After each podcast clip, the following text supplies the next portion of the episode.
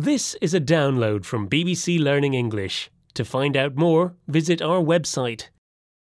Hello and welcome to the English we speak. I'm Jiaying. And I'm Neil. Have you seen Rob today? He seems really sad. Ah, yes, he went to the shop, but sadly they'd run out of biscuits. And then. Ah, that's why he's sad. Say no more. That's a bit rude. I was going to tell you about what happened next, but I won't if you uh, don't want me to speak anymore. No, Neil. I said say no more, which is an expression used when we understand what someone is trying to say, and there's no need for any further explanation. That makes sense. You know what I think would be a good idea? I could do with a coffee. Say no more. I'll put the kettle on while we listen to these examples. Roger's in a really bad mood.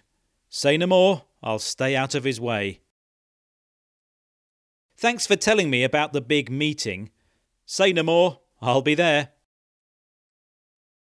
When I told the decorator I wasn't happy with the colour of the walls, he just said, Say no more, and repainted them. You're listening to the English we speak from BBC Learning English, and we're talking about the expression say no more. We use it to say we understand what someone is suggesting, and there's no need for further explanation.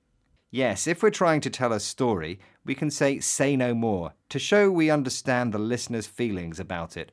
For example, this coffee tastes a bit interesting. Say no more. I'll make a new one. Ha! You totally understood that I thought the coffee was terrible. I did, but now you really did explain what you were thinking. Ouch. Sorry, Jiaying. I really should have stopped speaking. That's okay. Bye, Neil. Bye.